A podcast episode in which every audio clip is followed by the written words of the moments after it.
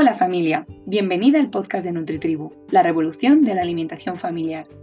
Yo soy Nuria García, nutricionista pediátrica y familiar especializada en alergias e intolerancias alimentarias.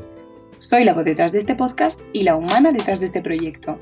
He creado NutriTribu para contarle al mundo lo divertida que puede ser la alimentación sana, porque creo que la vida también se disfruta teniendo hábitos saludables.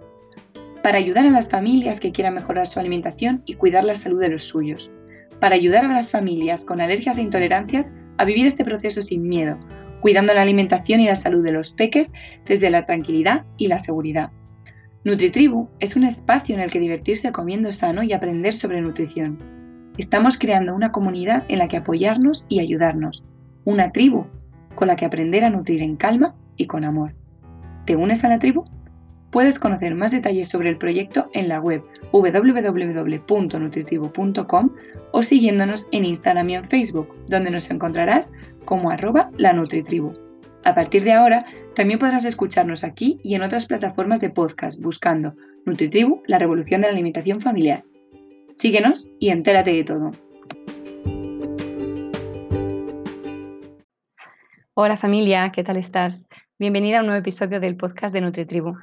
Esta semana vamos a hablar sobre la maternidad y la paternidad como un espejo, como un reflejo de todo aquello que tenemos que trabajarnos internamente. Y es que eh, nuestros hijos nos reflejan constantemente cosas que tenemos que trabajar y que, mm, bueno, tenemos ahí, digamos, em, inconscientemente, ¿no?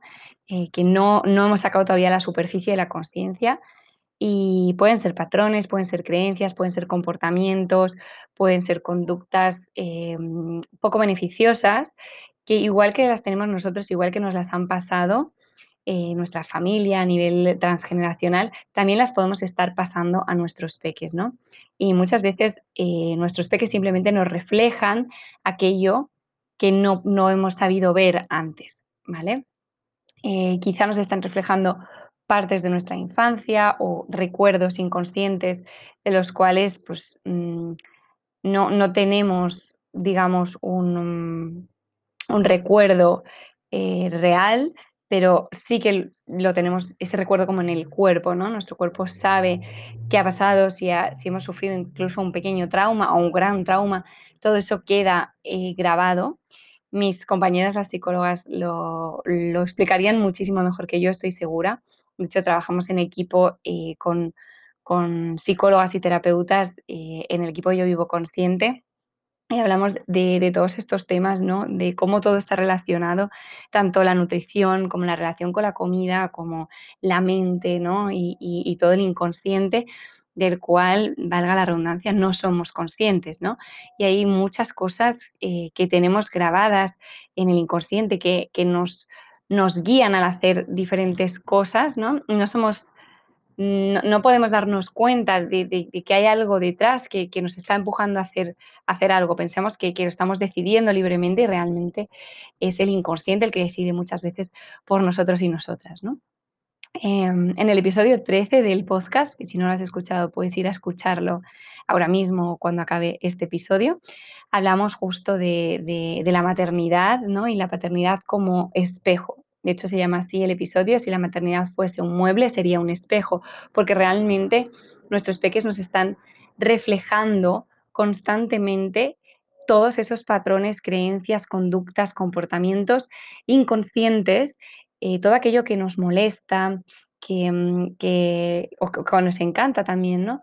Y de lo cual no sabemos explicar por qué, pero, pero sentimos que, es así, ¿no? Que, nos molesta o cuando, por ejemplo, cuando nuestro peque grita o cuando nuestro peque no quiere comer o cuando nuestro peque no nos quiere dar un beso, ¿no? O cuando nuestro peque pasa más tiempo con mamá o con papá o, con la otra persona, ¿no? O con otra persona. Y, todo esto, ¿cómo me hace sentir a mí, ¿no? E, este, estos, estas conductas que, que no tienen nada que ver conmigo, pero que a mí me hacen sentir de alguna manera concreta, precisamente porque me están recordando cosas que han pasado quizá en mi infancia, ¿no?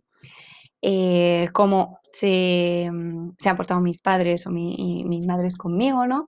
Eh, cuál ha sido ¿no? mi relación con la familia, cómo, mm, bueno, Eh, podría poner un montón de ejemplos, ¿no? Pero la idea es, es esta, ¿no? Que nuestros peques nos están reflejando constantemente em, patrones inconscientes de los cuales eh, no sabemos y, mm, y, bueno, que nos guían al final, ¿no? Que um, estamos haciendo algo o reaccionando de alguna manera. Por ejemplo, si mi peque está gritando porque se está poniendo, está enfadado, ¿no? Y grita, ¿por qué a mí me molesta que grite? ¿Por qué mm, de repente pierdo los papeles y, no sé cómo actuar y reacciono de una forma exagerada, desmesurada? O, por ejemplo, me puede salir, ¿no? Darle un azote o por qué sentimos que, no podemos no gestionar nuestras emociones de manera racional y es, es como, como, un, como un viento, ¿no? como un huracán que, que nos lleva y, que hace que re reaccionemos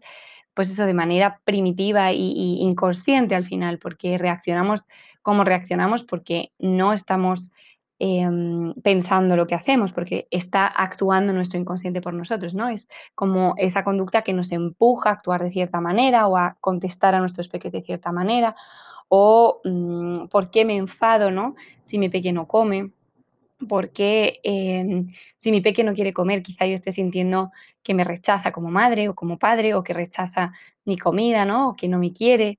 ¿Por qué, por qué pasa todo esto? ¿no? Y es simplemente oportunidades que nos dan nuestros peques de, que nosotros veamos en ese espejo, ¿no? En el que nos estamos reflejando, que son ellos y ellas, eh, que veamos aquello que no tenemos trabajado, que tenemos que trabajar, ya sea a nivel inconsciente, ya sea a nivel familiar, ya sea a nivel transgeneracional, ya sea a nivel personal, ¿no? De darnos cuenta de qué cosas tenemos que trabajar para poder vivir la maternidad o la paternidad de una forma consciente y de una forma real, ¿vale? Eh, en el equipo Yo Vivo Consciente hablamos mucho de, de esta maternidad consciente y de esta maternidad perfectamente imperfecta, porque no hay una, una maternidad, una paternidad perfecta, no, no existe, aparte de porque la perfección no existe, porque también sería algo eh, poco positivo, ¿no? negativo incluso, eh, que fuésemos perfectos o perfectas como madres o como padres,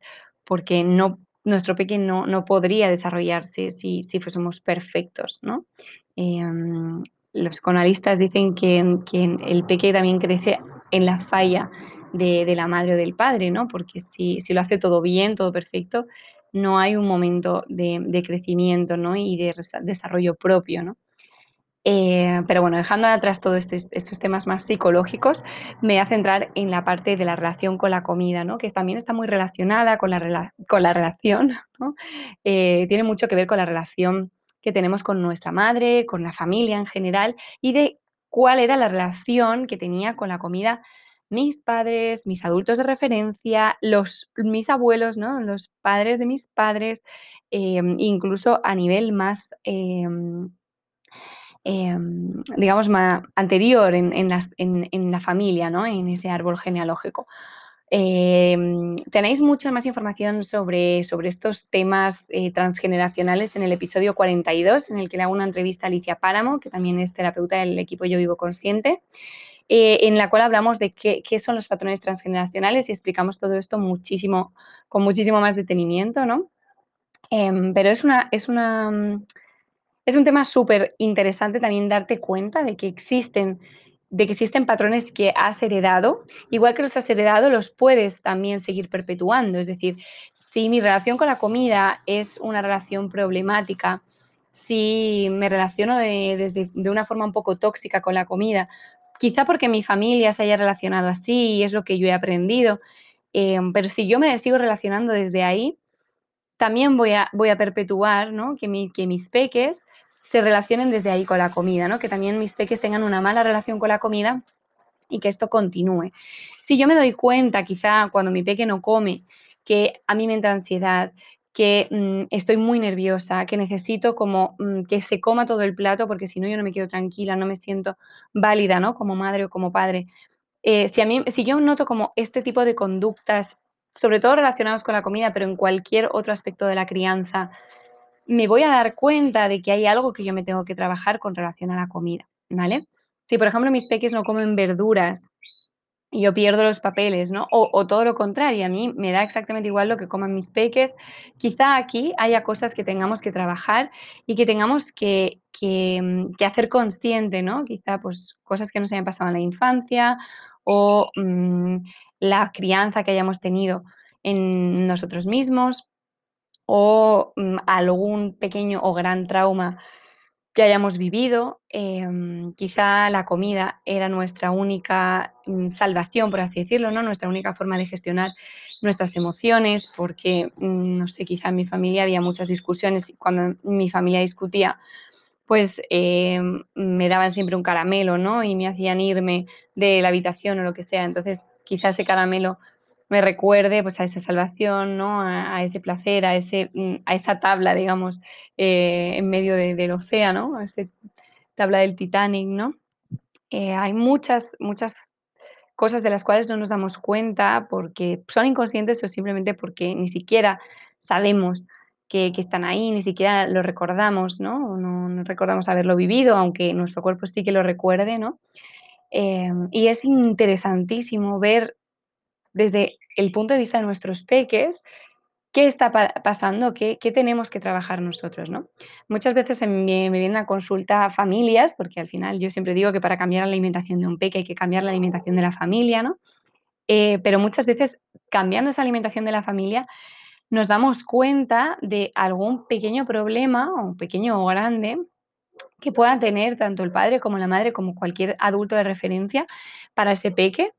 Y eh, quizás si sigues tirando del hilo, eh, conseguimos ver por qué tú tienes ese problema, ¿no? Por qué tu pareja tiene ese problema. Quizás es porque en su familia eh, haya habido algo que, que ahora, en la actualidad, le haga tener ese problema, ¿no? Entonces, a lo que voy es que la relación con la comida eh, la relación con la familia, ¿no? La, la, la, relación con la comida que haya tenido también la familia, no solo el núcleo familiar, sino también toda la familia en generación, generaciones atrás, eh, puede estar reflejándonos, eh, si miramos a nuestro pequeño, nos puede estar reflejando estos problemas que podemos tener con la comida y de los cuales no habíamos sido conscientes. Hay familias que sí que son conscientes de estos problemas eh, y muchas veces en, casos de, anorexia, de, bulimia o de cualquier problema con, la alimentación, eh, digamos que hay un problema familiar que se hace, eh, digamos que, que, sale a la luz porque uno de los miembros de la familia desarrolla un problema con la alimentación, ¿no? Y que simplemente ese problema con la alimentación sirve para sanar todo aquello que haya que sanar en esa familia. Eh, digamos que hay mm, problemas que, salen mm, de esta manera y la relación con la comida es muy interesante ver ¿no? cómo, cómo nos está reflejando muchos temas, no solo relacionados con la comida, también relacionados con otros problemas. Y eh, bueno, simplemente observad, observad mmm, a vuestros peques, observad a vuestros hijos, eh, observad eh, qué comportamientos tienen con la comida, qué comportamientos tienen en otros aspectos de la crianza y qué me hace sentir a mí esos comportamientos y quizá por qué podamos, podamos averiguar por qué me hacen sentir como me hacen sentir. Y de ahí seguir tirando del hilo. Lo ideal obviamente sería acabar pidiendo ayuda, porque hacer esto solo es muy complicado, pero pedir ayuda pues, a un equipo como, como el de Yo Vivo Consciente, ¿no? en el cual es, pues, estamos nutricionistas, psicólogas, terapeutas, eh, bueno, especialistas en mindfulness y otras profesionales que trabajamos en equipo precisamente para sanar todos, todos estos temas. ¿no? Si no te puedes permitir ir a terapia o empezar un proceso pues, de acompañamiento en alimentación, eh, puedes encontrar también mucho material interesante, tanto en redes sociales, en Instagram, en la web, en el blog, en las entrevistas que hago en el canal de YouTube, en el podcast. Y bueno, me, encantará que me dejes un comentario eh, para que me cuentes qué temas te interesaría que tratase y, y, cómo te sientes también con respecto a todo, a todo lo que comparto. Eh, me encantará saber tu opinión y, um, y nada, nos vemos la próxima semana. Un abrazo familia.